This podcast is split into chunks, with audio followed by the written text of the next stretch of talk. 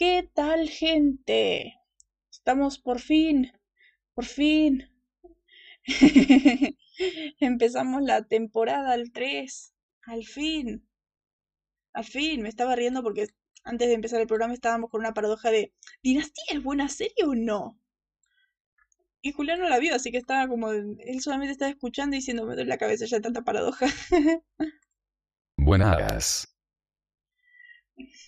Eh, si ven Dinastía, tienen que evaluar si es buena o mala. Porque no se puede decir bien si es buena o mala, porque es una novela. O no es, o sea, es mala. A nivel guion es mala, pero es buena porque sus intenciones son ser malas. Su intención es ser mal escrita. Por lo tanto, está bien. Es, es la paradoja que presenta Dinastía. Es una, es una serie filosófica que te hace preguntarte y te hace pensar, ¿es bueno lo que estoy viendo? ¿Es bueno lo que, lo que me está mostrando esto? ¿Está bien escrito? ¿Está bien planteado esto? Esa es la, la paradoja de dinastía, como se le debería decir. Yo se les recomiendo que la vean, es que es muy buena. No sé, no lo sé. Mm. Básicamente es una sátira. No sé, la verdad, no, no me parecería a mí una sátira. Es que es eso, el, el hecho de decir, es sátira, no es sátira, es, es complicado. Es una sátira a veces por, cuando hacen parodias de Shamorusi o que se ponen a hacer de la nada musicales o que de la nada están en el Mago de Oz y los personajes son gente del Mago de Oz y es, es que es raro. Es que parodian sí tampoco, porque no están parodiando nada, están diciendo somos novela de los 80. Parodia en sí. Están diciendo somos novela de los 80, esto es un guion de novela de los 80, pero hecha en 2017. Eso es lo que te quiere plantear Dinastía. Tecnología actual, moda actual y todo eso, pero con tramas exageradas, mm, ragambolescas de los 80. Eso es lo, lo que te viene a plantear. Como es un reboot de la serie original, de la serie original de los 80, como tenemos que mantener la fórmula. Y la fórmula era, no parodia, pero eh, es complicado. Por eso, la paradoja de dinastía, esta paradoja que nos tiene, plan, nos tiene preguntándonos todo el tiempo, dinastía.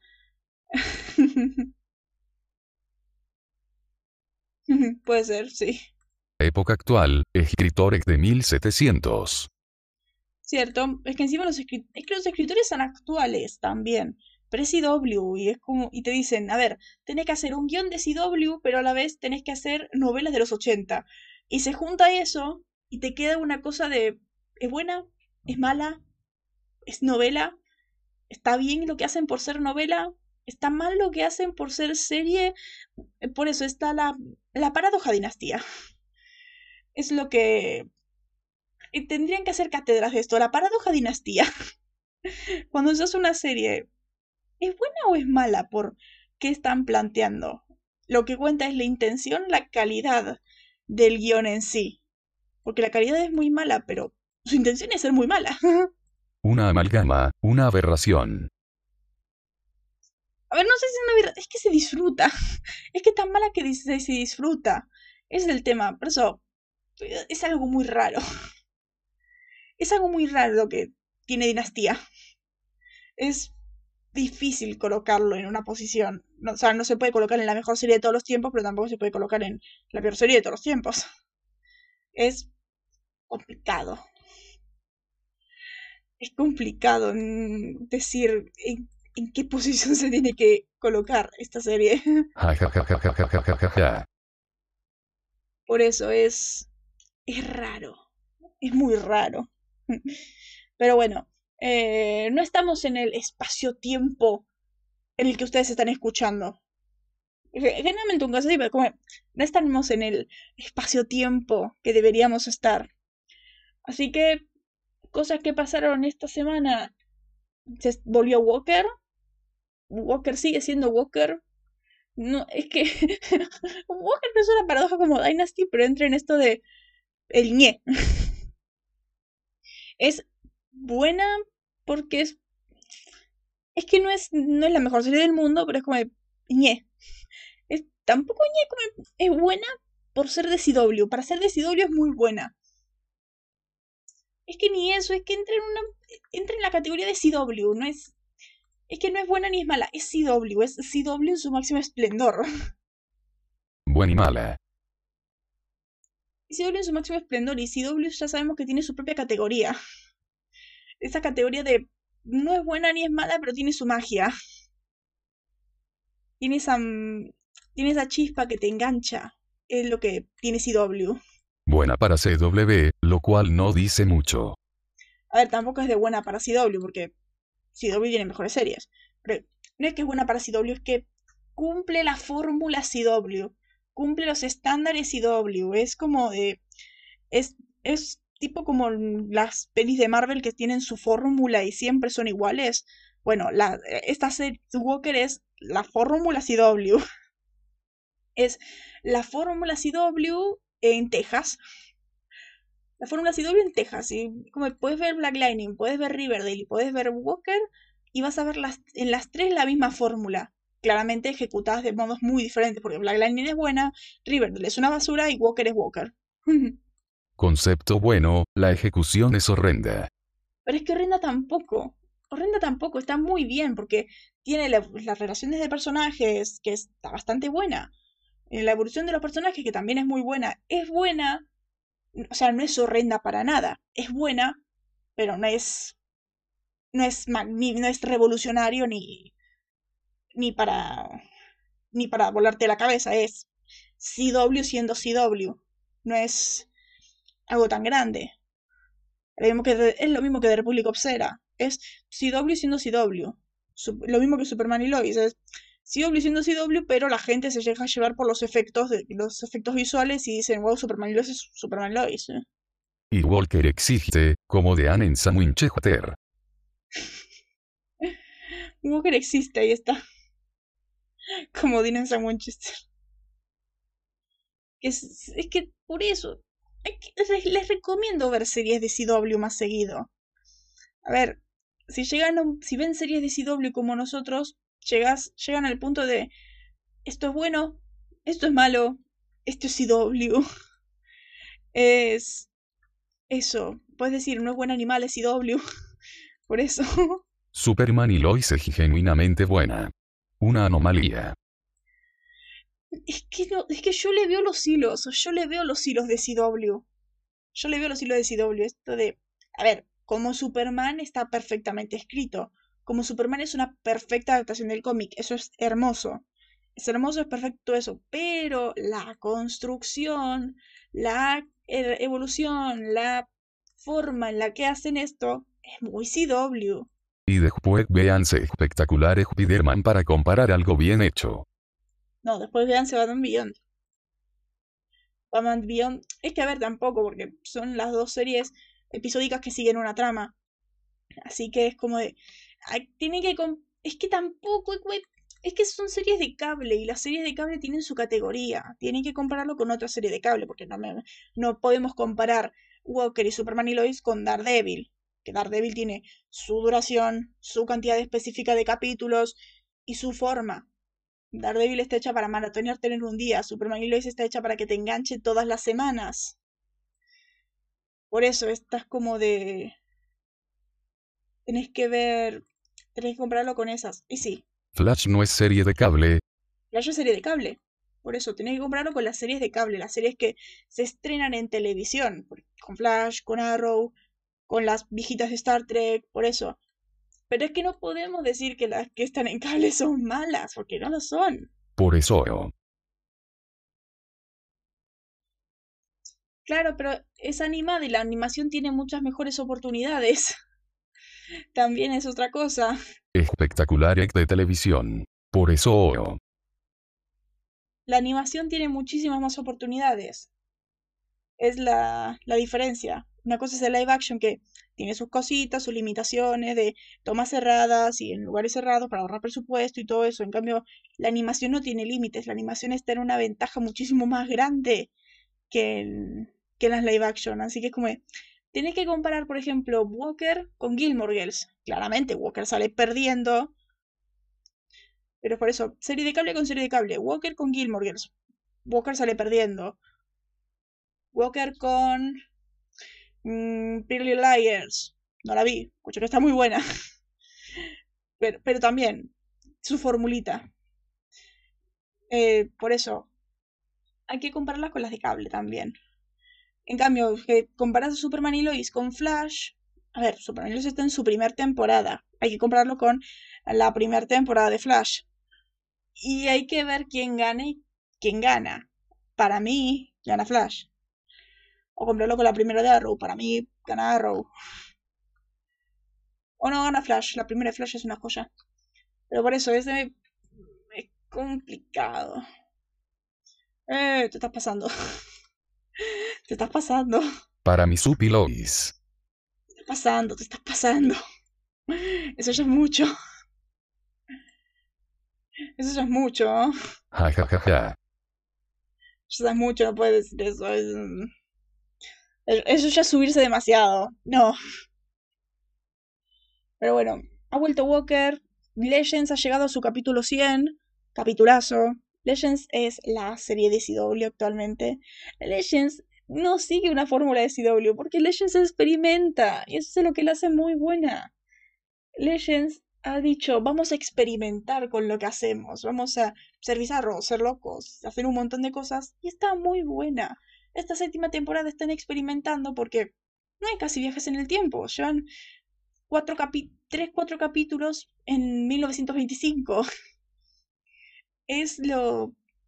Legends experimenta, lo que le hace mucho mejor que cualquier serie de CW, porque la serie de CW generalmente como fórmula, nos apegamos a la fórmula y siguen la misma fórmula por varias temporadas.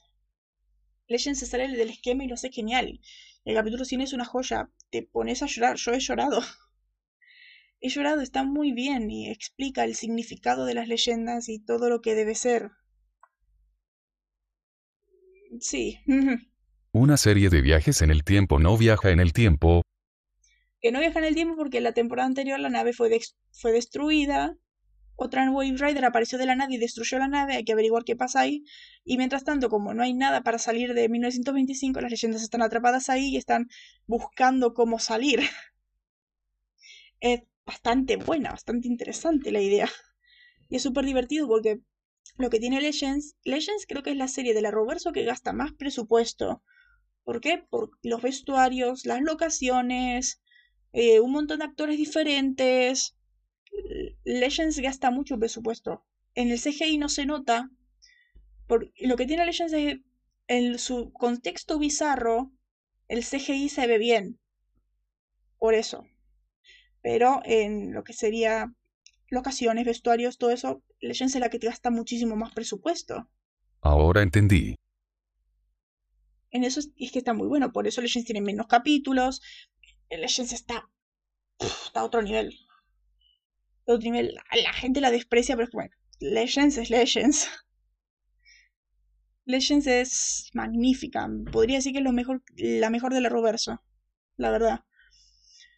Pero bueno, ya habiendo dicho esas noticias, todavía no vi Stargirl, Doom Patrol ni John Justice, así que no puedo decir nada de esta semana. Así que. Por eso. ya hicimos eh, el programa final de temporada 2 al fin, así que podemos empezar al fin con la temporada 3, el cual vimos el primer episodio el sábado pasado. Y este sábado yo pensaba, como, sábado, como va a ser Halloween el domingo, vamos a clavarnos pelis de terror. Yujú. Pero, para relacionarlo, vamos a hacer uno, o pelis de terror de Padalecki. Dos, vamos a vernos el largo Halloween otra vez. hay que elegir. Hay que ver. O vernos el, el misterio de Capucha Roja otra vez. Que la verdad yo feliz. What? O vernos Liga de la Justicia Oscura. A ver, nos podemos clavar las pelis de DC tranquilamente para Halloween. Para evitar ver pelis de terror. Podemos subir de eso con la excusa. Es que sí, mm, ¿qué hacemos? ¿Nos clavamos pelis de terror? ¿O vemos DC? Cierto. So acepto. Hay, hay que como que elegir en eso.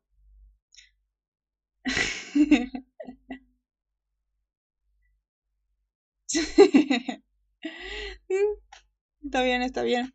Pero es que también hay que vernos la, lo que yo pensaba, las pelis que hacen referencias en la serie. La caja, la caja. Digo DC. Eh, vamos a ver pelis más de ese lado. hay que vernos también las pelis que hacen referencias a esta cosa. A esta cosa, por ejemplo, hay que vernos en algún momento Furia de Titanes. hay que vernos en algún momento si encontramos eh, el Día de la Marmota. Si es que la encontramos en alguna plataforma. Eh, hay que vernos. Hay, que vernos The Shining 89 veces. hay que vernos The X-Files. Bueno, no nos vamos a ver The X-Files entera. Hay que vernos. Un montón de cosas. Hay que vernos un montón de cosas. con, con las referencias. Yo lo recomiendo. Me he visto Taxi Driver y logré entender la referencia. logré entender la referencia en el blues de la prisión Forson. Si, si se ven las pelis de las que Dina hace referencia, está bueno el chiste.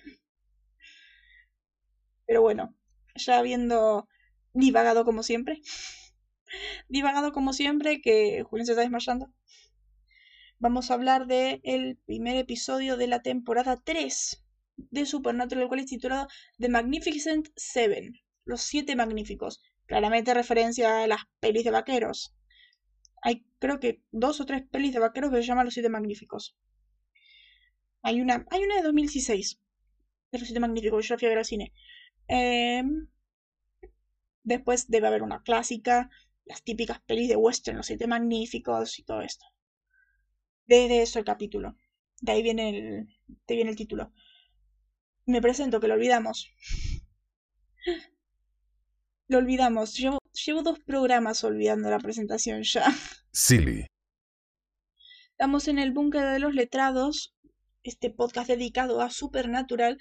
¿Por qué el búnker de los letrados? Porque somos los preceptores, poseedores, cronistas de lo que el hombre no entiende en temas de Supernatural. Y eso. Los hombres de letras ya cuando, cuando aparezcan vamos a hablar de eso, pero es eso, por eso es el búnker de los letrados, es mi tema favorito de la serie. Pero bueno, eh, vamos a hablar de los siete magníficos, este capitulazo. A ver, capitulazo no, buen capítulo. Buen capítulo, hasta ahí no es. No tiene la esencia de Season Premiere, pero a la vez sí es complicado. Bueno, vamos, a, vamos a entrar en materia. Este episodio fue escrito por Kripke. Recordemos que Kripke siempre escribe al menos el primero y el último de cada temporada. Eh, el último que escribió, de hecho, fue eso. All Hell Break Loose, Part 2. El infierno se desata, parte 2. Y eh, trabajó en la historia junto a Emily McLaughlin. Que no me acuerdo que haya hecho otra cosa.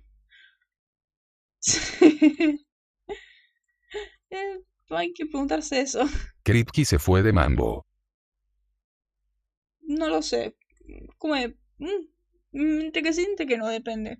Y dirigido por Kim Manners, que recordemos que Kim Manners es el dúo de Kripke, es el compa de Kripke, es el compa de Cera, pero también el compa de Kripke. Recordemos que ha escrito la, la mayoría de los capítulos de, que él dirigió son de Kripke. De hecho, también el último que dirigió fue All Hell Break Loose, parte 2. Hicieron esa parte 2 también. Lo- Los dos estuvieron juntos en el último capítulo que sacaron. El Robin de su Batman. Exacto. El, su compa. Su compa. Por eso siempre, siempre está ese dúo ahí. Pero bueno, eh, ya habiendo dicho la sinopsis, pues, ya, ya- habiendo dicho los quienes escribieron y dirigieron el episodio, vamos a la trama por parte de Julián, que va, va a haber cosas que hablar acá. El capítulo fue, bueno, pero podría meterlo en el 11, uno bien de receno a no ser por las escenas entre Sam y Dean, y el final. La cosa esta vez, es así. Dean se siente feliz por tener fecha de caducidad, Sam le sigue la corriente porque su hermano es feliz, mientras esto ocurre investigan un caso junto a Bobby y una pareja de cazadores, para no hacerles el cuento largo, su primera cacería demoníaca son los siete, Octisigto o Much, los siete pecados capitales, quien escribió, Kripke, Wow, la cosa es que uno de los pecados matan al esposo y los hermanos, Bobby y la esposa los emboscan en la casa de Bobby, que no sé por qué no tiene la casa completa repleta de trampas, pero bueno, la cosa es que Canario Negro salva a Sam con un cuchillo mágico mata demonios salido de la nada, y los siete pecados son exorcizados y barra o asesinados, Finalmente vemos como Dean está saltando en una pata porque sí o sí se nos muere, sin pensar un segundo en que Sam se queda solo y va a estar destrozado, es mucho pedir que se mueran los dos.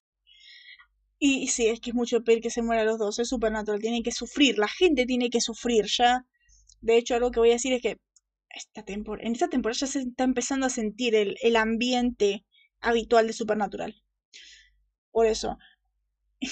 Lo de la casa de Bobby, antes de empezar el direct, antes de empezar esto, eh, le había aclarado que él se había olvidado que esta no es la casa de Bobby. Hay que recordar que los cazadores toman casas abandonadas. O sea, cuando están en una ciudad agarran casas abandonadas. Era una casa abandonada donde estaban. Recordemos que este caso está en Nebraska. Estamos en Nebraska y la casa de Bobby es en eh, Dakota Sur, en Sioux Falls. Así que no podía ser la casa de Bobby, además de que la casa de Bobby está decorada diferente. El escenario de, la casa de Bobby es un escenario que se usa bastante seguido, porque es casa de personaje principal, es como una, una especie de refugio, entre comillas, para Sam Pero bueno, eh, empezamos como siempre con momentos icónicos y curiosidades. Empezamos que el personaje de Katie Cassidy, Canario Negro, Laurel, para los que vemos a Row, Laurel, que lo divertido es que actúa igual. actúa igual. Lo malo de Katie Cassidy es que no actúa bien. O sea, actúa muy bien de mala. Por eso, o sea, podemos ver a Ruby. El personaje no tiene nombre acá. En el capítulo siguiente sabemos que se llama Ruby. Pero eh, es la ves y ves a Black Siren. mal. Si ves a Arrow y ves Supernatural, como me pasó a mí, yo primero vi a Arrow y después Supernatural, la ves y ves a Black Siren. Ves a Black Siren, ves sus actitudes, la forma en la que camina, la forma en la que habla, ves a Black Siren. Sí. No ves a Laurel porque Laurel era una cosa muy rara. Repito, que casi solamente sabe hacer de mala no sabe hacer de buena. Lo de Lorel era una cosa rara. La forma en la que escribían a Lorel, la forma en la que ella interpretaba a Lorel, es muy rara. Es muy. Es muy digno para estar en dinastía. Por la. el modo sobreactuado en las escenas tristes. Es por eso, es como. Es, es digna para estar en dinastía, Katie Cassidy. Pero tampoco, porque en Dinastía todos son malos. Así que estaría haciendo Black Siren, pero. Pero lo que digo es que Lore Lance, Katie Cassidy es, es rara su actuación. Pero más que nada porque ya la conocemos. Acá solamente está de. Mm, soy la chica que te salvó. Soy la chica que te salvó, listo. No sabemos su nombre, no sabemos nada, solamente es eso. Y que acosa a Sam. Es lo único que sabemos. Esta es su primera aparición una de las ideas que tenía en esta serie era de meter un tercer personaje en la serie, en el plantel. Lorel. Pero bueno, cosa que ya sabemos, Bobby Singer apareció anteriormente en El infierno se desata parte 2. Eh, ha pasado menos de una semana, porque hay un momento que Dean dice, ha pasado cinco días. Ha pasado una semana desde el final de temporada 2, cosa que está bien bien para ver un poco de consecuencias. Y también esta es la primera aparición del cuchillo que tiene Lorel. Vamos a decirle Lorel para no decirle por su nombre aún. El cuchillo este que ya sabemos nosotros que va a estar muy seguido. que ha estado muy seguido. Es este cuchillo capaz de matar demonios. Capaz de matar demonios, cosa que no habían hecho antes. O sea, era descubrimos que es posible matar demonios sin la Colt. Pueden matar demonios solamente apuñalándolos. Es increíble. Es que es la revelación. Sacado de la nada. sacado de la nada, porque ya hemos visto cosas capaces de matar demonios. La Colt. Hemos visto cosas capaces de matar demonios. O sea, si dijeran de la nada, hay algo que puede matar demonios, sería de la nada. Pero acá, ya teniendo un antecedente de algo que. de que los demonios pueden ser asesinados por objetos, ya no es algo tan de la nada. Revelación sin build-up. Pero es que, ¿por qué tiene que haber un build-up? Porque es un. es un personaje que ni siquiera sabemos quién es, de dónde viene, qué hace. No. No nos tienen que decir nada porque es como un teaser. La aparición de Loreda acá es un teaser.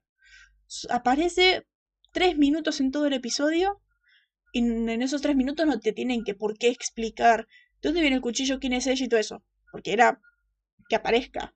En ese sentido, sí es un capítulo de premier de temporada. En esa temporada, en eso sí es un season premier.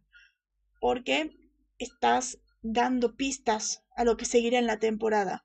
Cosas que se van a construir en un futuro. Mandas cositas. Como en Everybody Loves a Clown. Vemos cositas. Es que tampoco, tampoco hacía falta. Claro, pero mínimo de tacitos el cuchillo en la 2. Es que tampoco hacía falta. Tampoco hacía falta. Yo creo que no hacía falta.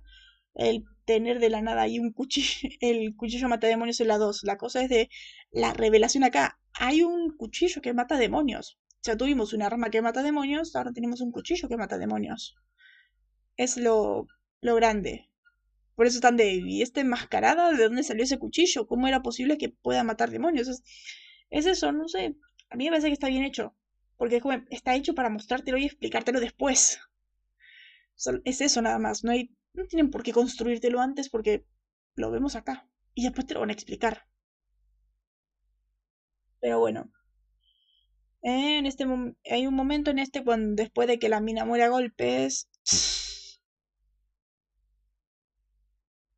Eh, no, no, no. Y después un bisturí. Uno cuerda. No, porque te lo van a explicar después. Te lo van a explicar después, no tenés por qué decir que es de la nada. Te lo van a explicar después, no tienen por qué explicarte todo antes. O lo puedes ver y te van a explicar después. Te van a decir, ah, es por eso. No hace falta que todo esté hecho antes. Que todo sea un, una construcción antes. Pero bueno, eh, este momento donde está la min, vemos eh, los forenses que están haciendo su trabajo de que una mina mata golpes a otra, mata golpes contra un parabrisas a otra. Está el forense. La escena esta, cuando la escena se corta, un agente forense que toma la foto esta del parabrisas roto ensangrentado, mientras se mueve se puede escuchar a un agente en el fondo decir mejor llamada Grison. Esto se escucha en inglés, no en español o llamada Grison, que es una referencia a la serie de televisión CSI Crime Scene Investigations. Investigators. The, Graveyard, The Graveyard Shift CSI Supervisor. Gil Grayson. Gil Grayson es un... Eh, eso. Paso de eso a Midnight. Wow. Sí, porque la actriz, esta que fue asesinada por los golpes en el parabrisas, aparece en Marvel. De hecho, en la foto, cuando, si lo ven en Amazon, en el X-Ray, les va a aparecer a la actriz en la premiere de, de, Avengers. Y se, va, y se dice conocida por Infinity War, Game y eso, porque es Próxima Midnight de Infinity War, uno de los, de los hijos de Thanos. Todo eso, o sea, pasó de ser extra asesinada por una mina a golpes por un parabrisa a eso. Buen progreso, buen avance. Pero bien. Pero bueno. Esta la esto decía, este, este episodio marca la primera vez que el programa tiene un tercer miembro principal en el reparto. Después de Samidin, esta eh, sería Laurel. La temporada 3 estaba destinada a tener cuatro, posterior a la introducción de un personaje que vamos a ver en, en el tercer episodio, que es Vela. Y la vamos a ver en el tercer episodio. Que tampoco, porque Vela tampoco aparece tanto. Eso es progreso. La verdad que sí. Pero bueno, a ver. yo creo que Bobby en un punto también llega a ser un principal. Acá no. Bobby acá aparece como cuatro o cinco veces en toda la temporada. O no, tampoco. Dos, tres veces. parece muy poco. Así que no llega a ser el rango de principal. Más adelante, que Bobby pase más tiempo con ellos, que ellos básicamente vivan en lo de Bobby, que está muy bien. Vamos a tener a Bobby como un cuarto. Ya desde acá van a, van a empezar a formar esto, el tándem de cuatro integrantes en el cast. Ya no van a ser solamente Sam Dean, sino que siempre van a haber cuatro. Siempre se, se forma sin tándem. WTF4. Saiban armando el Team Flash. Pero es que tampoco Team Flash, son personajes que van apareciendo. Por ejemplo, Laurel acá solamente aparece un momento, no es que va a ser parte de su team ni nada de eso. Lo mismo Vela, Vela, Vela aparece cuatro o cinco veces en toda la temporada, en menos de cinco, menos de cuatro veces. Por eso son personajes que aparecen esporádicamente, pero no tienen su, su foco, porque el foco siempre es Samidin. Más adelante se va a formar el tándem formalmente. Más adelante los otros dos miembros del tándem van a tener su trama y su arco. Pero aún no. Acá solamente es Samidin. Por eso no es tan así. Claro, claro, pero por lo que dijiste de la idea original. Claro, originalmente iba a ser Vela un miembro eh, del tándem, pero recordemos que en este año 2007-2008 hubo una huelga de guionistas esta huelga que eh, lo que causó es que tuvieron que acortar la temporada de 22 a 16 episodios, por lo tanto muchas cosas quedaron fuera. Después, cuando terminemos la temporada 3, vamos a debatir si, si vino bien o vino mal la huelga. Yo no, yo no sé qué decir la verdad en ese sentido. Pero por eso, originalmente iba a ser, iba a ser Bella una protagonista, pero en el corte final, después de lo que pasó, Bella quedó muy, muy relegada. Queda a ser como, como estos personajes no recurrentes, sino terciarios, estos que aparecen una vez por temporada, así. Por eso es como... Eh, hubo sus cosas en la temporada 3, por eso vamos... Cuando vayamos viendo, vamos a ver las cosas que formaron en la temporada 3. Pero bueno. Mm. Siguiente.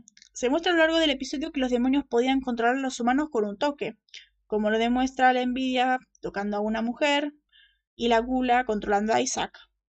Sin embargo, cuando Lujuria tocó a Dean, pudo atraerla a la bañera, a la bañadera, que estaba llena de agua bendita. No se da ninguna explicación de su inmunidad, pero esta misma cosa, esto de ser inmune, se repite en Mi Sangriento Valentín, ojo, Mi Sangriento Valentín, que es eh, el 14 de la temporada 5. Pero me encanta el título, es como Mi Sangriento Valentín. Protagonista poder. Es que, es que yo creo que solamente referencia a la película, no es no comparten nada con la peli. Oh, no. Para mí era referencia a la peli porque en ese año, justo en 2009, salió Mi Sangriento Valentín. Así que para mí era como de una referencia. Una referencia a la peli. Ya está. Si ves el capítulo no tiene nada que ver. Solamente hay un momento de Dean diciendo, oye, sé mi Valentín. Que le dice a Sam. Dice, ay, por favor, ten corazón. Cuando vean, si ven la escena, es que es un chiste visual. Si lo ven es más divertido. Sam estaba sujetando jajajaja. No, es que recordemos que Supernatural no hace parodias, hace toma títulos y listo. Toma el título siempre haciendo alguna referencia, pero no es. no adapta fielmente. Por ejemplo, esto es Los Siete Magníficos, pero no es un western. Por eso. Bueno, esto de la inmunidad de Dean se repite en, Mi Sangriento Valentín cuando parece ser que. cuando parece ser él el único que no es afectado por el hambre. Recordemos que en este capítulo los vimos la serie. Eh, algo que está pasando en esta ciudad de Montana. No, sería la Montana o algo así, no. No sé qué ciudad era. Eh, es todos están siendo afectados por, por el hambre. Un hambre insaciable, pero hambre de, de sus vicios más grandes. un montón de personas que caen por sus vicios, algunos al sexo, al alcohol, a la comida, a drogas y todo eso. Todos caen a sus a sus adicciones. Menos Dean. Menos Dean que él no cae. Y la explicación de él es que él está bien alimentado. Que en parte tiene sentido, porque como si quiere dormir con una chica lo hace, si quiere beber, bebe, si quiere comer, come. No es, no es como gente que, se limita o que evita caer a sus adicciones. Dean, como el mismo capítulo dice, Dean es un monumento a la glotonería y la lujuria. Él no, él no se limita nunca. O sea, en, el, en Mi Sangriento Valentín vamos a ver la explicación en realidad de por qué es inmune. Que básicamente es algo que no nos sorprende. Algo que nos sorprende, algo que llevamos diciendo mucho tiempo. Pero eh, en parte podría ser una muy buena explicación eso de estoy bien alimentado, ¿no? Y no caigo en eso por eso. por eso acá inmune también, no, no cae en la lujuria por eso, no cae... Y si lo tocaran en la envidia, tampoco. En todo caso, si lo tocara la envidia, sería Sam de vos, tuviste una buena infancia. No sería mm, algo más grande, porque como... tampoco es como de... Tampoco es como que se se esté como limitando con algún problema. Exacto. Claro, seguramente le diría eso. Vos pudiste estudiar. Vos pudiste estudiar, vos pudiste tener una vida. Pero bueno, esto no me di cuenta hasta que lo menciona. Este es solo uno de los dos episodios en los que solamente el iris en los ojos del demonio es negro. El primer episodio de este tipo es El viajero fantasma, y en todos los demás los ojos son completamente negros. No lo recordaba, veo siempre me olvido de ver bien esa parte, como eh, ok, no, no tenía idea. Pero bueno, este está bien, este es un toquecito lindo por diseño de arte. Esto de que los zapatos con los que la mujer, eh, por los que la mujer está influenciada por envidia, mata la mina contra el parabrisas, son verdes. El color verde a menudo se asocia con la envidia. Por ejemplo, verde de envidia, la frase. Está bueno, está interesante, está bien. está lindo ese toque hecho por, por diseño de arte. O por Kripke. Hay que ver quién implementó el toque ese. A lo mejor fue Kripke, no sé. yo creo que Kripke no toca mucho los detalles de esos. No se encarga mucho de ese sentido, así que a lo mejor fue diseño de arte. Es que claro, hay los capítulos que yo creo que... Ja, no. Pero bueno, este episodio es la primera vez que vemos a Bobby con algo más que su chaleco habitual y su gorra. Este momento en el que vemos a Bobby con su con el traje y peinado y todo eso. Del mismo modo que Sam y Dean se han puesto sus trajes y dicho FBI y policía o seguridad nacional y todo eso, Bobby también lo hace, Bobby es cazador. Pero me encanta que Sammy se sorprenda, a lo mejor, a lo mejor Bobby nunca ha hecho el papel, nunca ha jugado a, interpretar como hacen los demás cazadores. Los demás cazadores tienen siempre mínimo un traje barato guardado para hacer este tipo de cosas es como eh, un rol de cazador, tienes que hacerte pasar por cosas y hacer bien el papel, ponerte el traje y todo eso.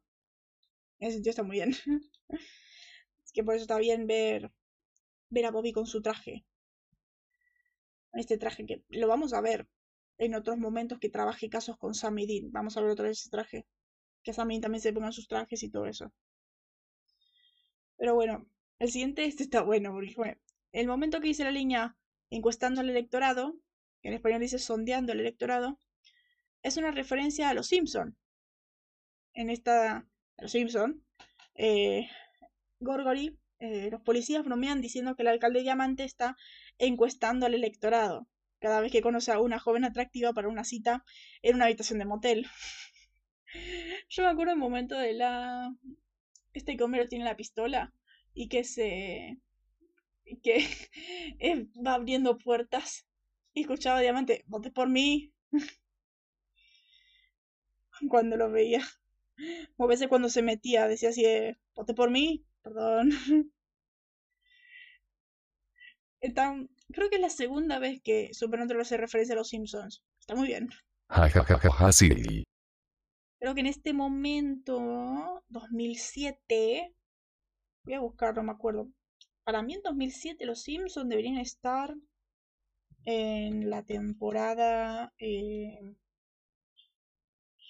18, 19, por ahí. Que no... No me acuerdo. Yo diría 17, 18. Más o menos, porque en 2012 es la 14. 18, 19. Por ahí. Ay, maldita sea. ¿No les pasa a veces que estás como de... 19. Temporada 19 de Los Simpsons. Más o menos. ¿Por dónde se cae la serie? No me acuerdo en qué temporada se cae la serie. A ver, más o menos, está caída. Escucho Simpson Podcast y por la 14 está caída. A veces está bien, pero la mayoría de las veces está caída. Pero, ¿en qué momento la serie se va al? Yo diría que... Pero tengo idea, porque no... Como no sigo, no la sigo al día.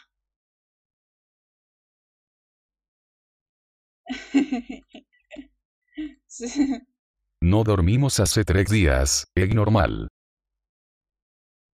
Claro, por eso nos llevamos. la verdad, creo que yo tampoco, creo que no, no estoy.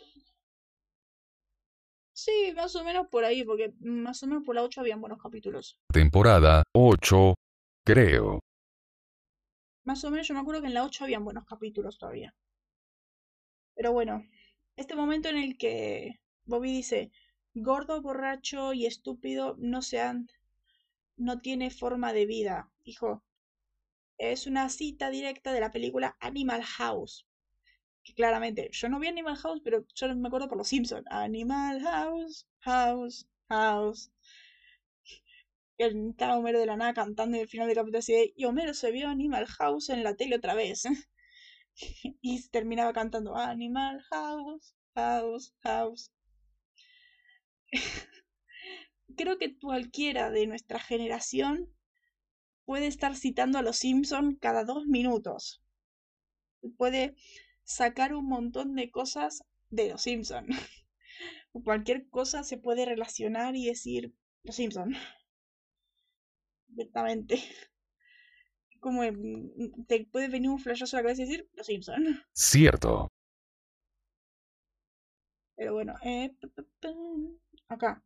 Cuando Nvidia dice soy una legión porque somos muchos, esta es una cita de la Biblia, eh, como siempre Supernatural, eh, con sus cosas. Cuando Jesús se encuentra con el demoníaco Geraseno en Marcos 5. Jesús se presenta en Marcos 5.9, sería capítulo 5, versículo, capítulo 5, versículo 9. ¿Cómo te llamas? A lo que él responde, mi nombre es Legión, porque somos muchos.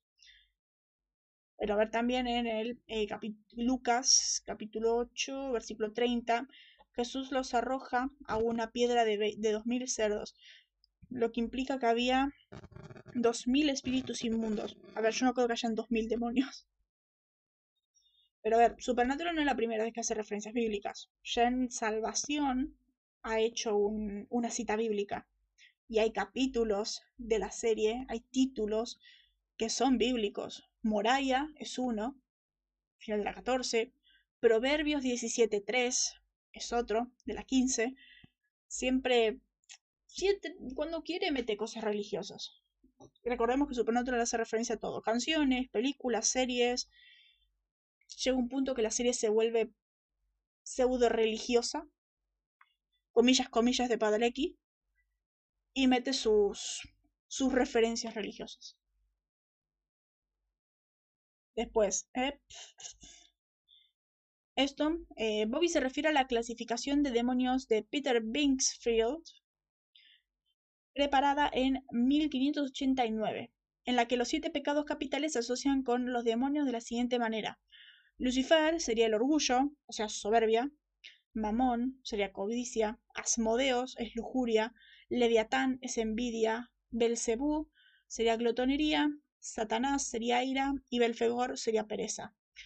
Nombres que en la serie se han tomado de distintas maneras. Por ejemplo, eh, Lucifer, bueno, Lucifer. Mamón no ha aparecido. Asmodeos no es. Eh, Asmodeos es un demonio, otra categoría. Leviatán no es un demonio, es un monstruo.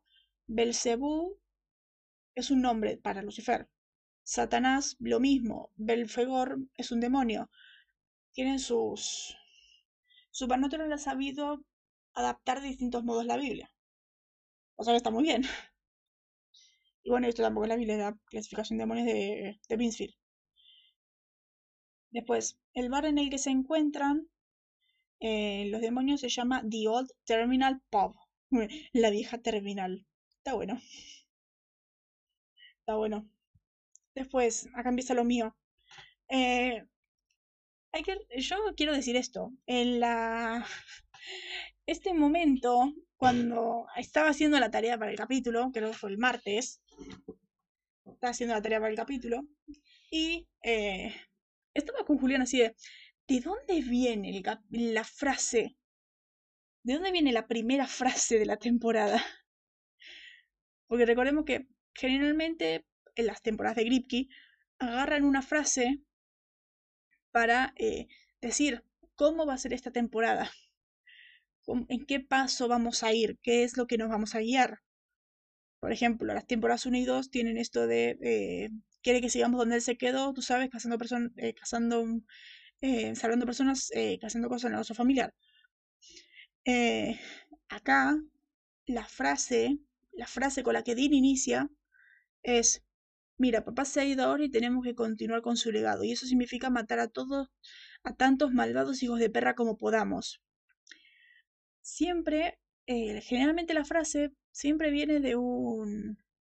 de algún momento específico de la serie. Estuve un montón de tiempo buscando en la segunda. eh, eh, no lo encontramos. Parece que es inventado.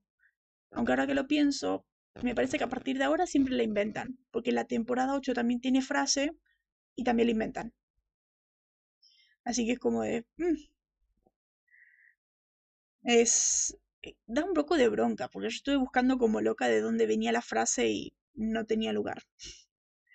Pero claro, como digo acá, esa frase es la que inicia la temporada y es básicamente un cambio en la serie, ya que antes decían lo del diario. Es en lo que se convierte la serie ahora, pero que nosotros recordemos, Dean nunca dice eso la temporada anterior, así que es nuevo. Eh, básicamente lo va a decir en todos los episodios, en los resúmenes. Es como la línea que va a decir, que va a seguir la temporada. Ya no es un eh, quiere que sigamos donde él se quedó y con su diario y todo eso. Ya es un papá se ha ido y tenemos que continuar.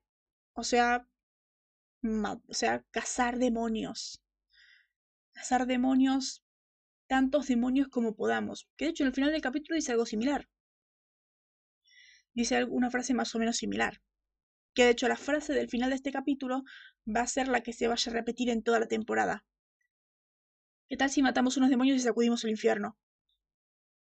Dice en español, pero cambiaron el doblaje. En este capítulo dice otra cosa. En inglés siempre es la misma frase, pero en español la cambiaron. Me gusta como que eh, cuando la cambian. Después, la nube esta de los demonios que se da al principio, cuando atacan a Nvidia, tipo este que se ha convertido en Nvidia, es genial que generalmente augurios de demonios. Cuando está viniendo un demonio, vemos eh, electricidad parpadear, mm, rayos y todo ese tipo de cosas. Acá pasó algo muy raro porque se movían los techos de basura. lo veíamos, es como, ¿qué pasó acá? o sea, era como un, la cosa, un viento que se... Claro, es... es raro. Acá son imanes. Acá son imanes, cosas que son raras, porque se mueven los tachos así. La el primer signo de que vienen los demonios es el tacho, y después empieza la electricidad. Pero bueno, eh, decía la nube esta que vemos, la, vemos específicamente la nube esta donde están viniendo los demonios, de que es después del final de temporada 2, es la misma que vemos en la intro. La que vemos en la intro de esta temporada, que es todo en violeta y todo eso. Por eso ahora, por eso en esta temporada las portadas van a ser todas con letra violeta. Quiero poner los colores por temporada. Y por eso la temporada anterior era naranja. Aunque las jicargas pueden imantar cosas, pero no así. Pero no así, claro, es como no se imantaban si los tachos, los tachos solo se movían. Solamente estaban como tambaleando. Era raro. Pero bueno, yo todo el capítulo del sábado era como la casa esta de Nebraska, donde estaba esta familia que murió por inanición, que murió de hambre y de sed, que parece cadáver de hace tres meses, no de dos días o de una semana. Eh, la casa esta me parecía muy familiar porque es la casa de Caín en el temporada 9, capítulo 11, primogénito, en Firstborn, donde vemos a Caín haciendo sus trabajos de, de apicultor y conoce a Dean. Y conoce a Dean y todos sabemos qué pasa. Todos sabemos qué pasa en ese episodio. El momento que yo le digo Dean, con Dean peleando con un repasador. Es genial. Kripke no tiene concepto de tiempo. La verdad que sí. No tiene, no tiene un buen concepto de tiempo porque ya ha pasado muchas veces esto de que el cadáver no coincide con el tiempo que ellos dicen. La descomposición como que no cuadra. Me encanta que no dijiste nada de la pelea de Dean con el repasador. Para mí es épica, porque con un repasador estás peleando. Genial. ¿Qué tan, qué tan bueno debe ser Dean peleando que agarró un repasador y mató a tres con un repasador? Era de, sí, sos, sos mi sucesor digno. Queda muy bien. Sanada me sorprende, jajajaja. Acuerdo la escena genial, se ve como el tipo ahí cortando los choclos, sacando el coso de la mazorca, y tiene ahí matando como a 80 demonios. 80 demonios ahí con el repasador y con el coso. No voy a caer de. ¿Ayuda? No sé, vas bien, vas bien. Nadie hacía nada, se quedan todos viendo a Dean peleando. Bueno, ok, sí entiendo, Dean es magnífico, pero... claro, pero es que se entiende la intención. Era lo que estaban viendo todos. Exageración de CW, jajajaja. Lo que estaban viendo todos es ver qué tan asesino es Dean. Y por eso es el sucesor de Caín y el padre del padre del homicidio y todo eso es su... Cuando lleguemos a esa temporada, ese capítulo, vas a ver que a mí me encanta. De hecho, esa trama es mi segunda favorita después de los hombres de letras. La trama de... de Dean, en ese sentido. Pero bueno. Es que tampoco puedo decir tanto, pero es que me encanta. Yo puedo seguir hablando tranquilamente de, de esa trama. Esa trama me encanta. De hecho, es eh, la temporada esa y la que sigue, que hablan mucho de esa trama. Bueno, la 9 lo ignoran mucho, pero es como cuando se habla de esa trama a mí me encanta. No tomaron bien las riendas de la trama, pero me gusta mucho cómo lo, cómo lo hace. Me, gusta mucho el concepto en general. Tiene la idea es muy buena. La ejecución es. No es horrenda, pero es como muy superficial. Pero bueno, algo que nos estamos preguntando, que ya empezamos en Supernatural, esto de cazadores que saben todo. Como la pareja esta de Tamara e Isaac supieron de la puerta del diablo de hace una semana. ¿Cómo supieron lo que pasó en el final de temporada 2? ¿Cómo supieron que Sam y Dean fueron los genios que abrieron la puerta del diablo? Como ya empezamos acá la trama esta de... Eh, ya empezamos acá esto de cazadores que saben todo. Más adelante lo justifican. Leyeron el guion. Claro, leyeron el guion parece. Más adelante lo justifican porque más adelante los cazadores son más unidos. Los cazadores se comunican en sí, se comunican entre sí con sus redes de cazadores y sus redes de investigación y todo eso. Y los cazadores se cuentan historias entre sí, leyendas de otros cazadores y todo eso. Ahí tiene sentido cómo llegó la historia.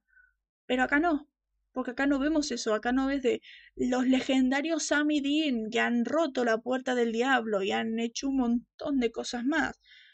Acá todavía no son los legendarios Sam y Dean de los que hablan leyendas, de los que cuentan, de los que todos los cazadores cuentan leyendas. Me acuerdo, ¿sabías que la gente cuenta historias sobre nosotros? Sí, parece, parece que somos legendarios. Es. En ese sentido. Sí, pero no. Se aparece en Barry. Claro, pero es que Barry tiene un legado más grande. Barry tiene un legado más grande. Los Samidin son de. conocidos entre cazadores. Y todos los cazadores tienen su, sus historias, su, su cuento, sus rumores. Estos rumores que se exageran. Por ejemplo, había uno de el gran. ¿Cómo era que se llamaba el tipo? No me acuerdo ahora. Hay un tipo que se llamaba eh, Isa Fox. Isa Fox, el legendario Isa Fox, que mató cinco Wendigos en una noche. Y. O sea, se cuentan estas leyendas entre sí de cazadores más adelante y eso está muy bien. Porque como los experimentados se cuentan a los nuevos y cómo se juntan todos. A mí es, es un momento también yo mismo lo dice, papá no lo dejaba ir a estos eventos. Pero más adelante se ve el por qué todo el mundo sabe estas cosas. Porque el, por qué los rumores corren tan rápido. Porque Samedina ha trabajado con más cazadores y se ha divulgado más la información. Acá como pasó una semana y estos tipos que ni siquiera sabían que Samedina existían, ya sabían qué pasó. Era muy... muy raro. Me pasó demasiado rápido la información. A ver, prefiero esto de que pase de la nada a que sea en la temporada 14 que Sam era el chismoso. Todo el mundo era de, ah, Sam me contó. O sea, todas las cosas de la temporada le preguntaban a alguien y de, ah, Sam me contó. Sam era la chusma de barrio en esa temporada. Pero acá es. Acá es que directamente no es nada. La verdad prefiero que sea Sam la chusma de barrio en vez de. De esto de. mágicamente los. Mágicamente estas personas saben qué pasó. ¿Qué pasó hace cinco días? Pero bueno. Cosas raras.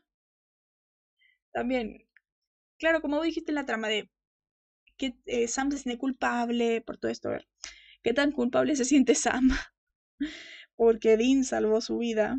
¿Qué tan culpable se siente Sam para aceptar las excusas tontas de Dean? Este momento de... Sam, perdón, es que, es que no me queda tiempo. Y Sam así es, sí, cierto, perdón. Y dice, disculpa aceptada qué tan culpable se tiene que sentir Sam para aceptar esa excusa. Uno, te vas a morir en meses, o sea, en un año, no vas a, no se va a poner a toser, no tiene por qué ponerse a toser porque no es tampoco de una enfermedad que va empeorando y te termina matando, no, es como te mata los perros y ya está, no es algo tan no es algo que sea tan exagerado. Pero eso, Sam se siente culpable porque Dean le salvó la vida, más que nada.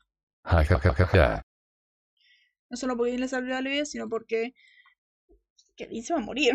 Dean está, está chocho con eso, pero, pero Sam no. Pero bueno. Este momento de, de... La escena esta en la que Sam está caminando y vemos a Laurel caminar atrás.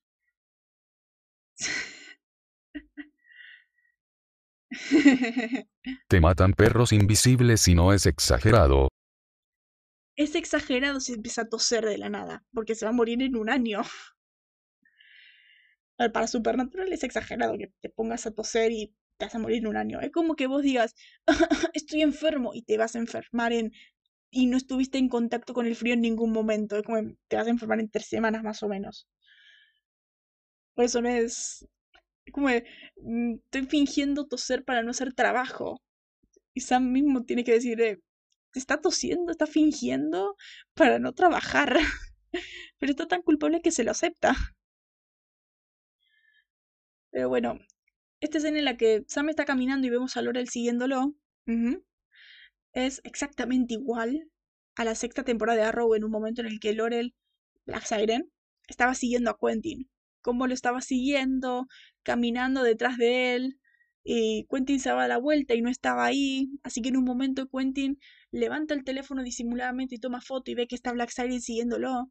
No me acuerdo qué capítulo es, no me acuerdo si es el 16 o el 17 de la sexta de Arrow, pero es que la, esencia es la misma, esto está caminando, pasa alguien y de la nada desaparece. Me, Katie Cassidy haciendo sus cosas. Básicamente, en ese sentido.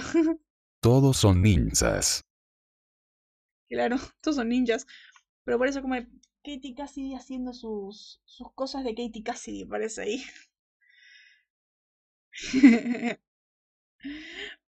Puede ser. Puede ser, ¿te imaginas? Puede ser. Katy Batman. Katy Batman. Pero bueno. Este momento para mí es clave.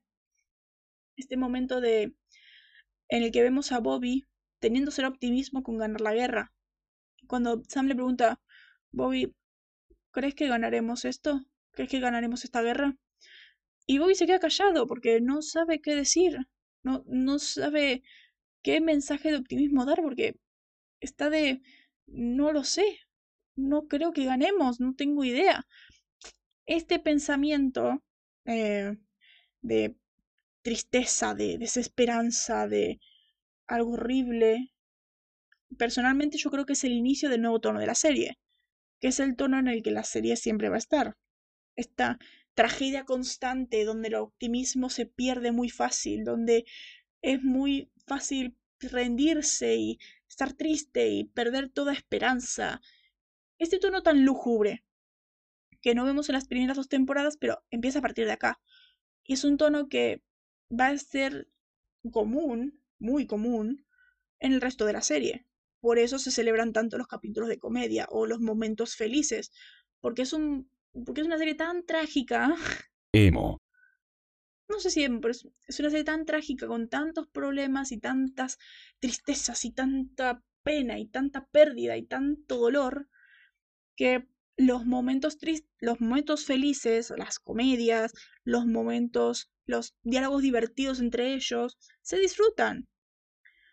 Como, como acá, o sea, acá podemos quejarnos por un chiste que esté mal hecho, pero en las siguientes temporadas lo agradecemos porque hay tan pocos momentos de ellos sonriendo, de ellos siendo genuinamente felices por un momento, que no lo... que se aprecia. Como de... Eh, es como la, es una guerra. Supernatural es una guerra constante. Esto es... Eh, vivimos una guerra, vivimos un infierno, hay que disfrutar los pocos recuerdos felices que tenemos. Es toda la, mm, toda la atmósfera que tiene Supernatural a partir de ahora. Y vamos a verlo más adelante. Vamos a verlo a partir de ahora en toda la serie. Siempre está ese tono. Siempre es ese tono. Por, eso los mismos actores como, yo no quiero un filán feliz. esto es Supernatural. Nadie puede ser feliz. Esto es Supernatural. Nadie puede ser feliz. Vivimos en, en una guerra constante. Pero bueno, Vamos a las referencias. Las referencias de... A ver, esta referencia yo no sé si es referencia o no. Porque este momento que Dean dice, yo esperaría el apocalipsis ahora, pasaron cinco días y nada. Yo esperaría el apocalipsis now, dice en inglés, pasaron cinco días y nada. Puede no ser nada, puede ser una expresión o puede ser referencia a la peli de Apocalypse Now de 1979. Por eso, como el hecho de que mencione el título de la película así, así tan gratuitamente, es como de, mm, es, te hace dudar. Apocalypse Now es esta película belga estadounidense de 1979 dirigida y producida por Coppola, guion basado en El corazón de las tinieblas, una novela corta de Joseph Conrad ambientada en África a finales del siglo XIX, aunque trasladando la acción de la guerra de Vietnam. Eh, no sé personalmente si... es... No sé personalmente si es referencia o no, pero más o menos. So happy. My dad showed me for a hot dog. You're happy? My dad shot me with a hot dog. My dad shot me for a hot dog. Claro, nunca vamos a olvidar ese momento el cómic. Por eso es eso. Después de este momento en el que Isaac dice, esto no es Scooby-Doo, en español dice esto es un juego, esto no es Scooby-Doo, que es referencia a la icónica serie de Hanna-Barbera de 1979. Recordemos que, bueno, ya a partir de acá, o desde la segunda, ya la segunda hay una mención a Scooby-Doo, vamos a ver constantes referencias a Scooby-Doo, constantes. En la temporada 12 llegan, dejan de ser sutiles, porque en la temporada 13 tenemos el crossover con Scooby-Doo. Ya en la temporada 12 estaban trabajando en el crossover. Por eso. Ja, ja, ja, ja, quedará en la historia. Que en la historia ese momento del cómic. Por eso, no van a ser sutiles porque, a ver, los cazadores se comparan a Sam Dean todo el tiempo. Uno, con los Ghostbusters. Dos, con X-Files. Tres, con Scooby-Doo. Esas tres están siempre. Pero esto de Scooby-Doo, vamos a verlo de, en el crossover, en el Scooby Natural. Esto es, la infancia de Dean. Sí, por eso me, es por eso que queda tan bien. Ay no. Y mean, tiene sentido. Por eso tiene sentido. Después de este momento cuando, cuando llega Bobby con su traje y Dean le dice, ¿qué eras? ¿Un G-Man? Esto es una referencia a un personaje recurrente de la serie Half-Life de 1998, donde el tipo también lleva traje. Half-Life serie. Sí. Es que se puede relacionar con cualquier cosa. ahí. Dos hermanos viajan en un auto resolviendo casos sobrenaturales. Podemos ir tranquilamente de Scooby-Doo, podemos ir X-Files, podemos ir lo que sea. Half-Life era una serie, pero también nosotros podemos... Algo que es un juego. Eh, G-Man es un personaje recurrente de la serie Half-Life doblado eh, por la versión inglesa por Michael Shapiro. Asimismo, nadie se refiere a él como G-Man dentro del juego. La única referencia que se obtiene de él es cuando otro de los personajes, el Vance, lo cataloga como nuestro amigo. El nombre de G-Man se extrajo de los archivos del juego, del modelo del personaje multijugador del Half-Life. Es que el Half-Life no solamente es una serie, sino que también es un juego. es un videojuego, o sea, Dean es tan geek, es tan geek que te sabe de la serie y seguramente también te va a saber del juego. también puedes saber del juego, porque si buscas Half-Life, te va a aparecer imágenes del juego, te va a aparecer cosas del juego, claramente. Porque creo que el juego trasciende un poco más que la serie. O porque tal vez porque el juego es más actual. Pero por eso, como Dean es tan geek Dean es nosotros. Le decís cualquier cosa a Dean y te la sabe. Es, una enciclopedia geek. Después, bueno, este momento, ¿qué hay en la caja? Brad Pitt en Seven. Seven es esta película de David Fincher protagonizada por Brad Pitt. Película que nosotros sabemos que inspiró a The Batman. The Batman, la peli de Matrix de 2022. Esta peli sobre dos detectives, un novato y un veterano, que dan casa a un asesino en serie cuyo móvil son los siete pecados capitales. Tranquilamente puede ser este capítulo. Por eso cuando descubren de los siete pecados capitales, un, tipo de asesinato bastante común. Por ejemplo, en American Horror Story, la temporada está Hotel, eh, hay un asesino serial que se inspira en los diez mandamientos. Como inspirémonos en cosas religiosas para hacer homicidios. Yo no miro esa serie, pero solamente la vi porque en esa temporada estaba cagada. Pero bueno. Eh, hay un momento cuando dice, no me importa si son los cuatro chiflados o los cuatro fantásticos. Sí. ya es algún tópico. Ja, ja, ja, ja, homicidio bíblicos. Eso Sam lo sabría. Sabría así de cuántos asesinos seriales con temas, con tópicos bíblicos hay. Pero sabría y te diría cuántas muertes confirmadas, el tipo de muerte. Es Sammy con su fetiche. Pero bueno, esto de no me importa si son los tres chiflados o los cuatro fantásticos. Los cuatro fantásticos, la primera familia de Marvel, eh, creada por Stan Lee y Jack Kirby, creo. Jack Kirby. Siempre me confundo si es Jack Kirby o, o Steve Ditko. Es Jack Kirby. ¿Sí es? Mm. La primera familia de Marvel. Que si tan solo hicieran buenas adaptaciones de ellos. Tag bien Sam. Zip. Está bien, Sam. Eh, es que Sam tiene esta reputación de. Es súper tierno, es súper bello, pero también es frío y calculador. Y por eso sabe tantos asesinos seriales. Después, este momento en, en inglés, no dice, en español, en inglés no dice los cuatro fantásticos. Dice, no me importa si son los tres chiflados o los four tops. Primero, los tres chiflados, o The Three Stoggies, en inglés, fue un grupo de actores cómicos estadounidenses activo entre 1923 y 1970, que realizaron 190 cortometrajes para Columbia Pictures emitidos regularmente por televisión desde 1959. Vamos a tener más referencias a los cuatro chiflados más adelante. De hecho, hay un capítulo, hay un momento, ¿no? Me parece que es el 8.15, por ahí, que, Sammy- que empieza el capítulo con Sammy Dean eh, haciendo un debate sobre, sobre quién es el mejor de los tres chiflados. Por eso, como es un clásico en Estados Unidos y Sam y Dean son así de viejos, hablan de eso. Después, eh, los Four Tops, que dicen la frase, los Four Tops es un cuarteto estadounidense activo desde 1954. Repito, son todos viejos. Son toda gente vieja. Con razón ponen los cuatro fantásticos en español, porque acá no llegaron los Four Tops. Acá no llegaron los Four Tops, es como de. Pff, ¿Quiénes son? Eh, pionero del sonido Motown. Mantendría su anilación intacta por más de cuatro décadas, hasta la sucesiva muerte de varios de sus integrantes que posteriormente fueron reemplazados.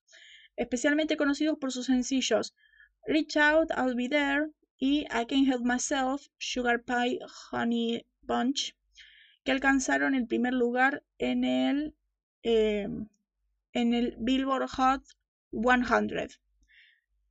Este, este top de, de Billboard donde llegan bastantes artistas conocidos. The One O. Los Who. Los Who Know. Vas a ver. Después, otra vez, cuando Soberbia aparece de Here's Johnny.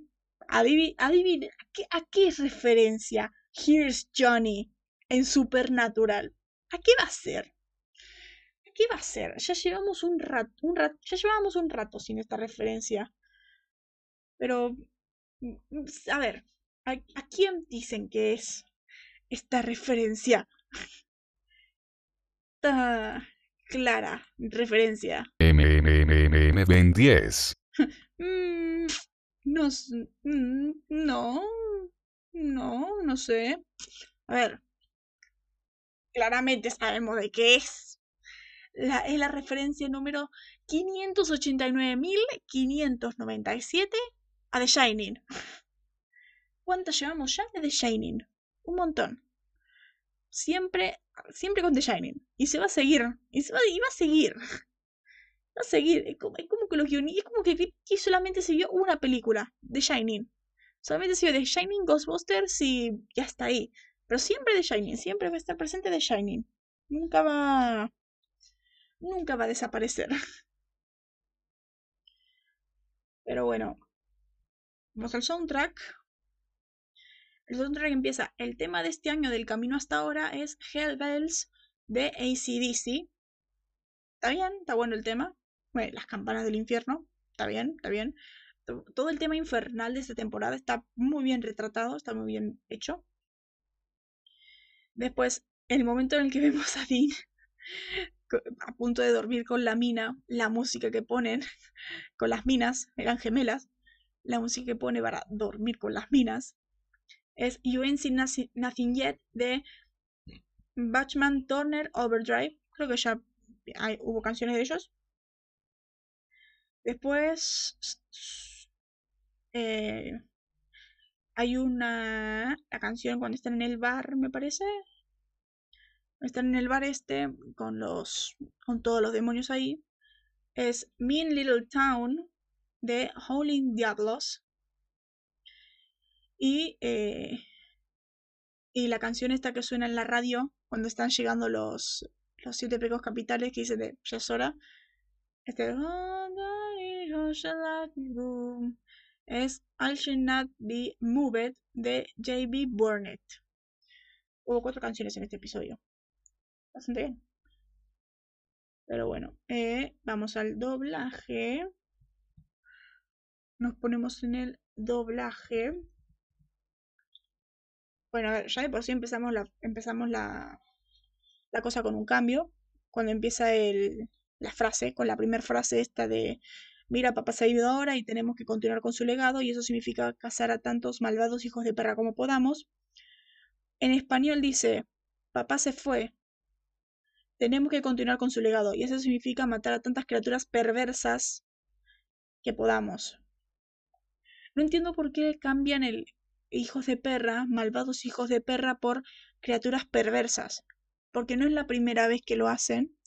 Bueno, es la primera vez esta temporada, pero lo van a cambiar siempre esta temporada. Porque siempre se refiere a los, a los demonios como Evil Sons of Bitches. Pero bueno, esta gente cambia todo siempre. Después de este momento en el de... Este momento la música pasa a ser un segundo plano y le da más prioridad a los diálogos y a los efectos de sonido. Cuando estamos en Hellbells. O no, cuando estábamos en Hellbells... Sí, en Hellbells, cuando está haciendo el camino hasta ahora, vemos en español como la música está más baja que en inglés y podemos escuchar más los efectos del sonido, los diálogos, el ups, eh, los disparos y todo esto. Se escucha más el efecto, el cambio del doblaje y todo eso que la música. La música se escucha solamente cuando están los campanazos en el inicio. Después, cuando está cuando está Sam leyendo, este momento tan, ay, Sammy, que está leyendo el libro mientras Dean está haciendo esas las cositas con las gemelas, pregunta, ¿por qué Sam? ¿Por qué Dean deja a Sam ahí estacionado en la ahí justo frente a la ventana de donde va a dormir con las gemelas?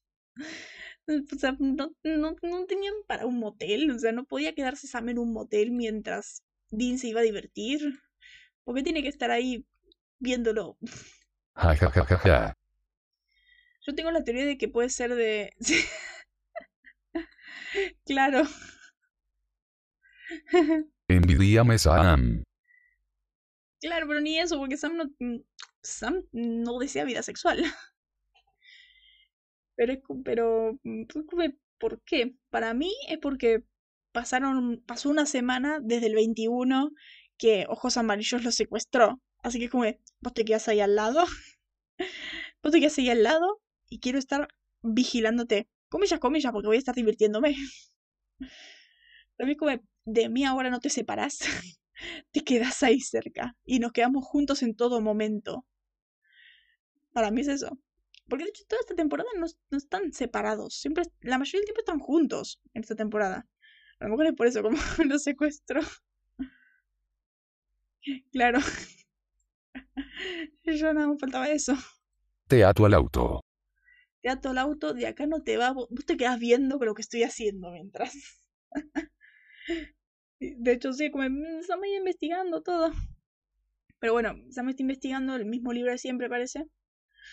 Y Bobby lo llama así de, eh, Sam, ¿qué estás haciendo? Y en inglés dice, you know, same old, same old. Que en inglés es eh, lo mismo de siempre, siempre leyendo.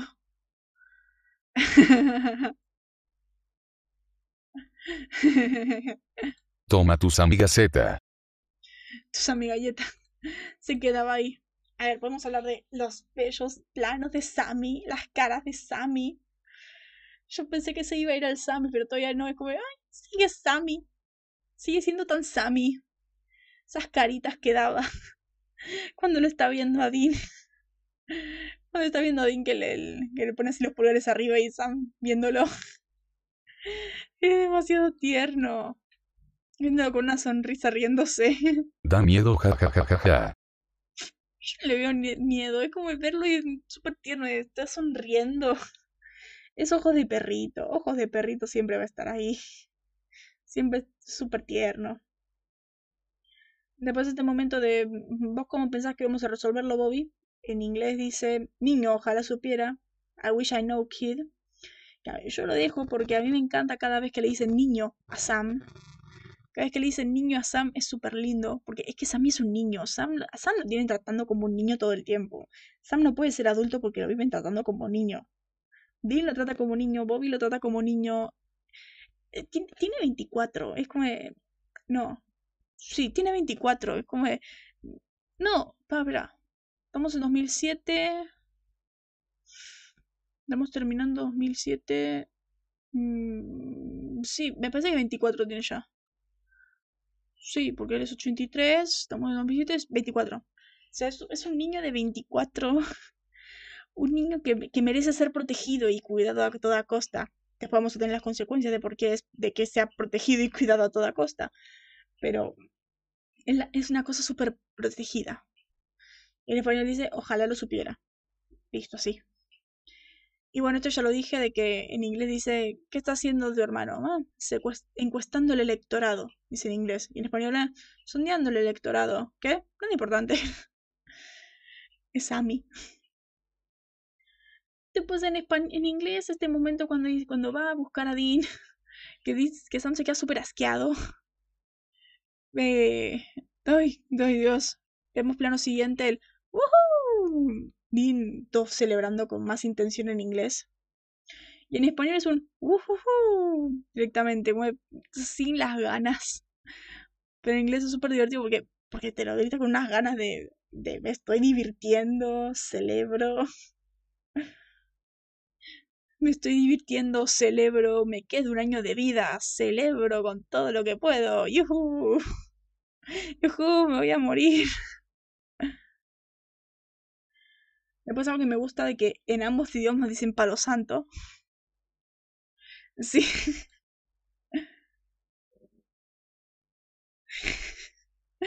Exacto, eso sí. Uy, me voy a morir. Uy, me voy a morir. Claro, en este momento cuando dice, ¿dónde está el palo santo? Y el modo en el que lo dice Sam. Palo santo. Palo santo. Recordemos que Padre X es demasiado tejano, no puede decir tanto en español. Vean Walker y van a ver lo que, lo que digo. Es, muy difícil para él que diga algo, algo perfectamente en español. A ver, hay un capítulo en Supernatural que se llama el español, es. Te lo. Te lo, te lo manejo un poco. Te lo manejo un poco, pero tampoco te. O sea, tampoco te puedo decir palo santo sin decir palo santo. Pero bueno, eh, bueno, este momento cuando habla con la... Cuando está llamando a esta mina, la forense, que en inglés dice, me encantaría tener, eh, tener un appletini. Appletini, no sé qué es. Debe ser algo con manzana, porque es appletini. Y en español dice, me encantaría cenar contigo.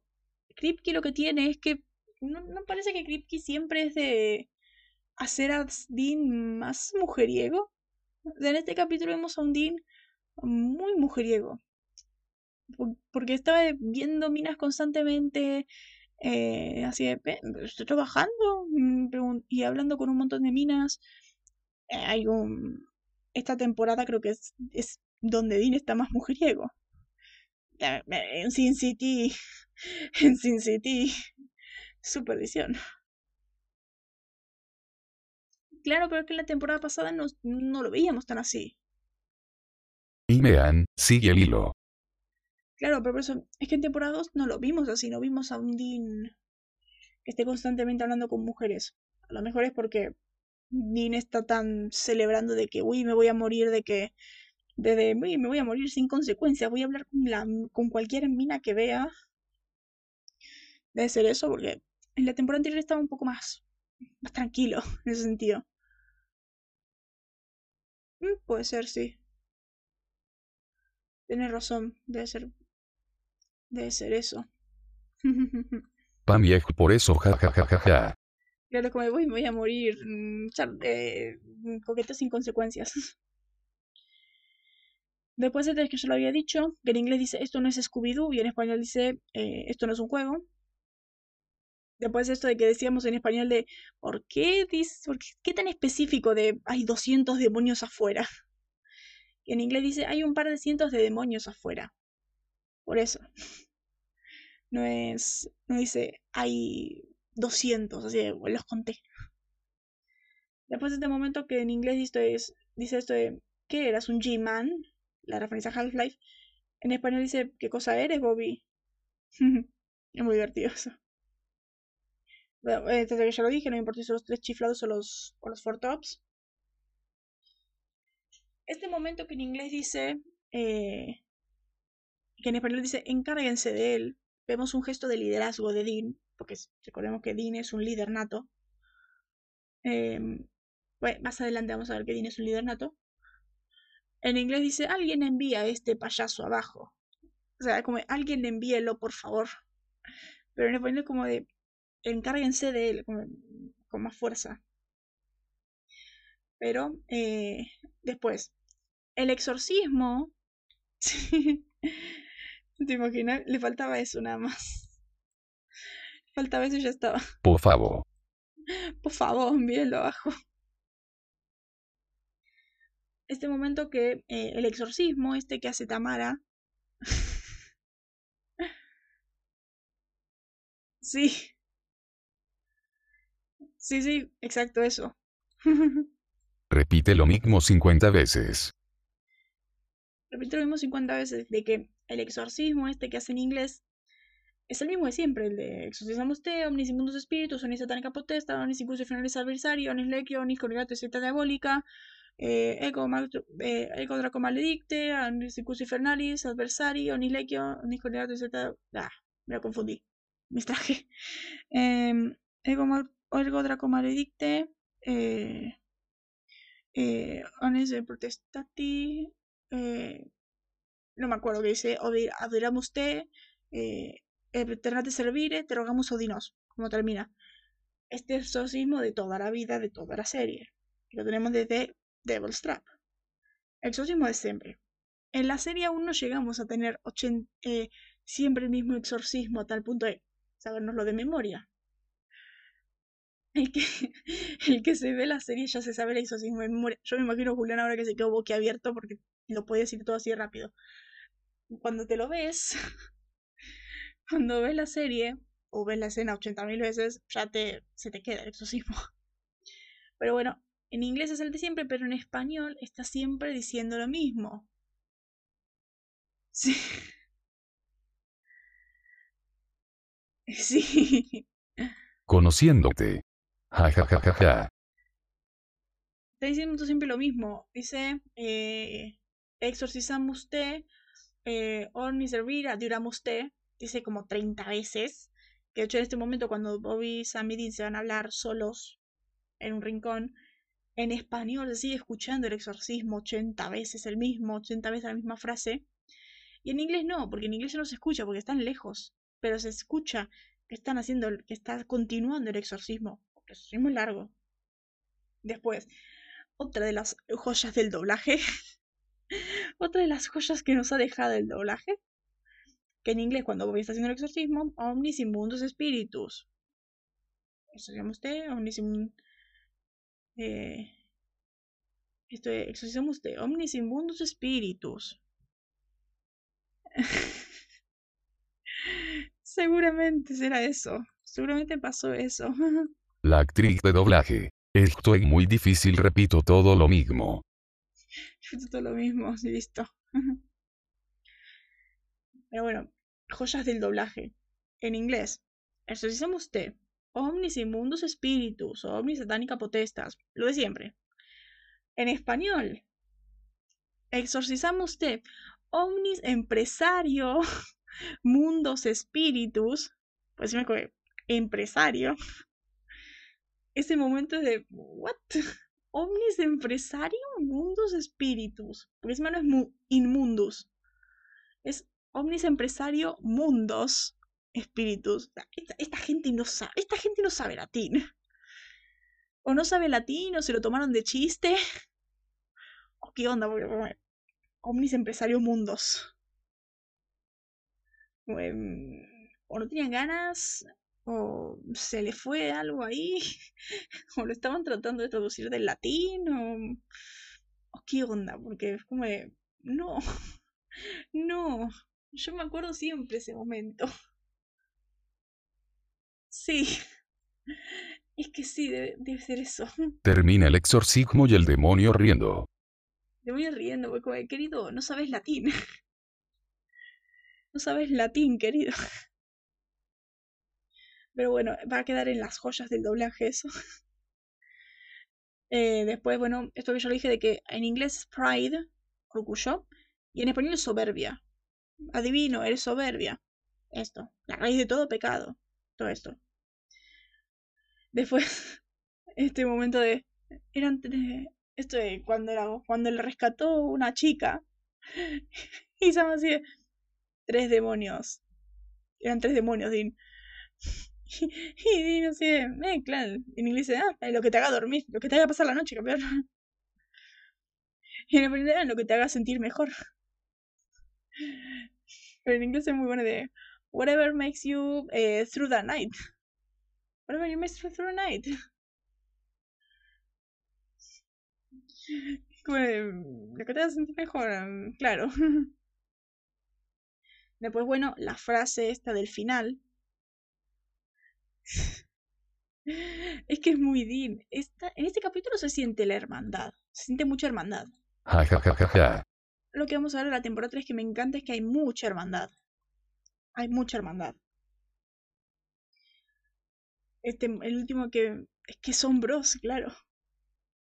Acá no se siente el matrimonio de 80 años. Acá se siente que son bros está escrito para ser bros. Este momento cuando eh, Sam los asusta y abre, el y abre la puerta del auto y lo tira de para adelante. Muy hermanos. Que son bros. Claro, son bros. Bueno, este momento que en, la frase del final, que es la frase que define la temporada, eh, ¿qué dice si matamos a algunos hijos de, amados hijos de perra y desatamos un pequeño infierno? What you say you kill, eh, we kill um, I will also bitches and, and release a little help. Little help. La frase siempre. Hmm. Que son bros. Que son muy hermanos. Ja, ja, ja, ja, sí. Y en español cambian la frase, pero más adelante la cambian en el resumen. Acá dice, ¿qué tal si matamos a más, qué tal si matamos a más demonios? Hay que darles una lección. La frase es horrible en español. Pero mm, me, mm, está bueno me lo mejoraron un poco más adelante con el qué tal si matamos unos demonios y sacudimos el infierno. Se parece un poco más a la frase del inglés original, porque hay que darles una lección. El doblaje fue muy raro este, este episodio, muy raro. Pero bueno, vamos a la audiencia. La audiencia de este episodio es de 2. Hay que señales doblaje, la verdad. Es que es tan difícil adaptar las frases. Es como censuraron como 15 veces el hijo de perra hoy. Hay que enseñarles. Sacaron como 15 hijos de perra en este capítulo. Bueno, eh, 2.97 millones de audiencia. Smallville tiene 4.60 millones, 4.59, pero Smallville este, esta semana no empieza el mismo día que Supernatural. O sea, la temporada de Smallville no empezó el 4 de octubre de 2007. Empezó... se quedó ahí. Eh, empezó una semana antes. El que estamos hoy, el que estamos en el 4 de octubre, es el de... Es el de... Eh, es el 2. Se fue la página. Es... ¿No les pasa que de la nada se sale? Acá, La, la página de Smallville en español Eh, acá. El 27 de septiembre de 2007 empezó la temporada 7 de Smallville, que es donde está temporalmente.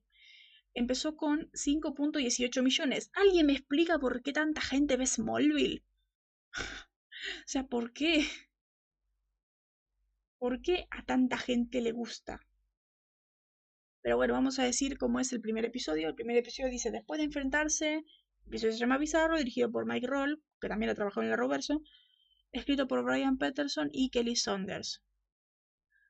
Eh, el capítulo es, después de enfrentarse a una versión extraña de sí mismo, Bizarro, que resultó en la explosión de Rips Dam, Clark detiene una inundación, Lex es salvado de la inundación por una chica desconocida que luego cree que es un ángel que le da una oportunidad de redención. El cuerpo de Lionel es tomado por una persona desconocida, Chloe es declarada muerta en el hospital, pero resucita en la morgue. ¿What?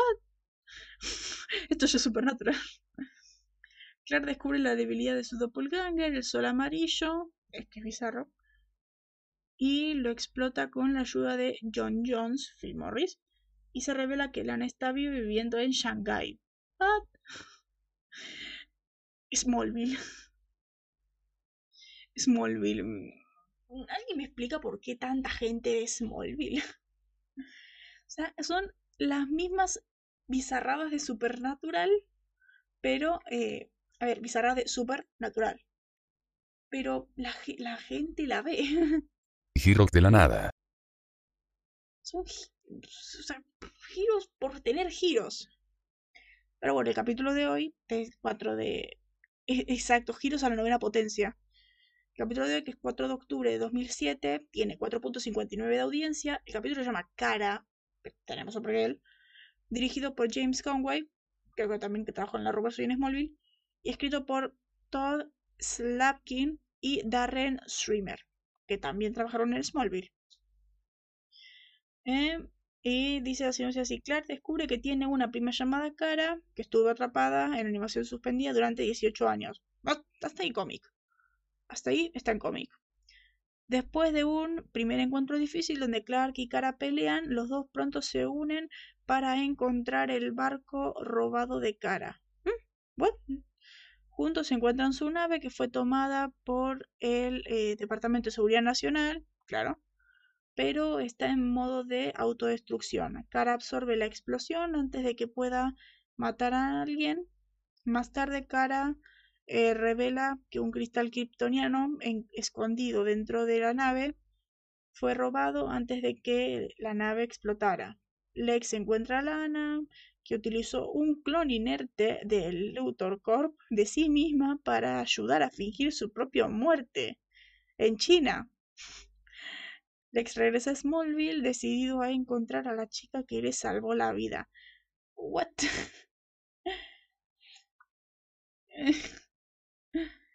claro. Claro, sí, después me di cuenta yo. Barco. Ah, ship. ¿Quién tradujo Egipto? Claro, decía ship. Estoy viendo en traducido y lo trajeron como barco, pero claro, ship es nave. Luthor Norman más o menos. Es que no entiendo qué hacen con Smallville, la verdad. Y tiene, tiene, un montón de audiencia, no puedo creer. Pero bueno, eh, el siguiente de Supernatural al menos sube más la audiencia. Al menos creo que el primer capítulo tuvo bastante baja, pero, pero remonta. Por suerte remonta. Pero bueno, eso eran todos los datos que había que decir del episodio de hoy. Un capítulo que no se siente como si son premier, pero a la vez sí, porque o sea, tiene sus cosas que parece capítulo relleno genérico, pero tiene introducciones para una temporada como siempre. Pero bueno, eh, cosas que son así. La semana que viene vamos a hablar de un capítulo que me gusta bastante. A ver, yo es un capítulo que se llama Los niños están bien, me acuerdo.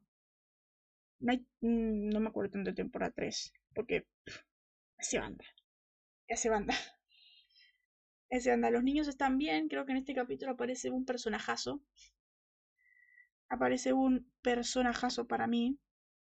En mi opinión, un personaje magnífico. Que es Lisa Braden.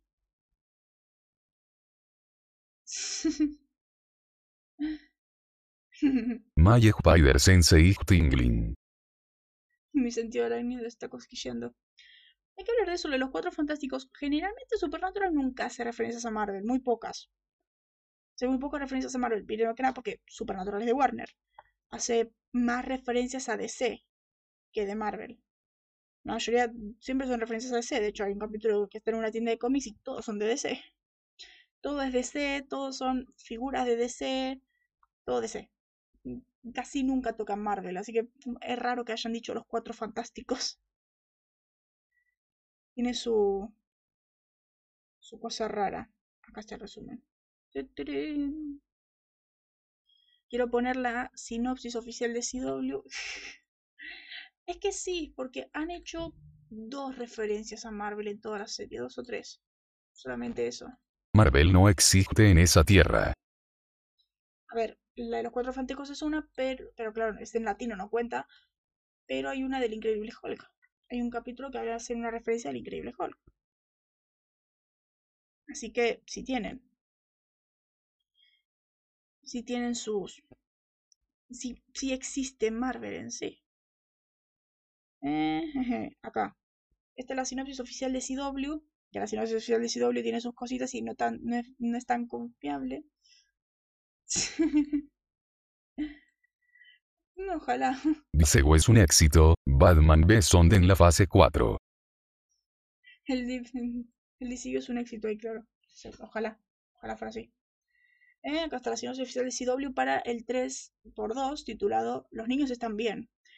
Dean presiona a Sam para que visiten Cicero, Indiana, para que pueda visitar a un viejo amor llamado Lisa, estrella invitada Cindy Sampson, que tuvo una cita hace nueve años. Sin embargo, Dean se sorprende cuando se encuentra no solo con Lisa nuevamente, sino también con su hijo Ben, de ocho años. Estrella invitada eh, Nicolás Celia, quien tiene un parecido sorprendente con él. Sin embargo, Ben pronto desaparece y Sam y Dean descubren que es un changeling, un parásito demoníaco que está arrebatando a los niños pequeños del pueblo y asumiendo su forma. Mientras tanto, Ruby, está Laurel, se pone en contacto con Sam y revela información sorprendente sobre su madre. ¿No es un poco revelador esto de los changelings? sino que es la sinopsis oficial de CW.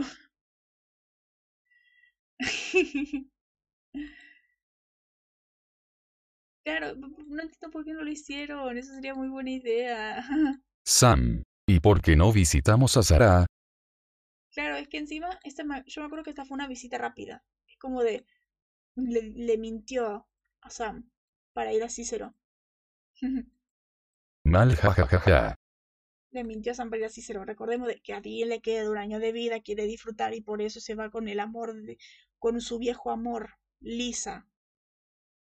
Lisa que eh, la mejor noche de su vida. Eh, Lisa Braden, la Lisa. La Lisa. Lo que vimos super la Lisa. Pero bueno, vamos a hablar de eso el próximo programa. Vamos a hablar de eso la semana que viene. Así que bueno, eh, eso era todo por hoy.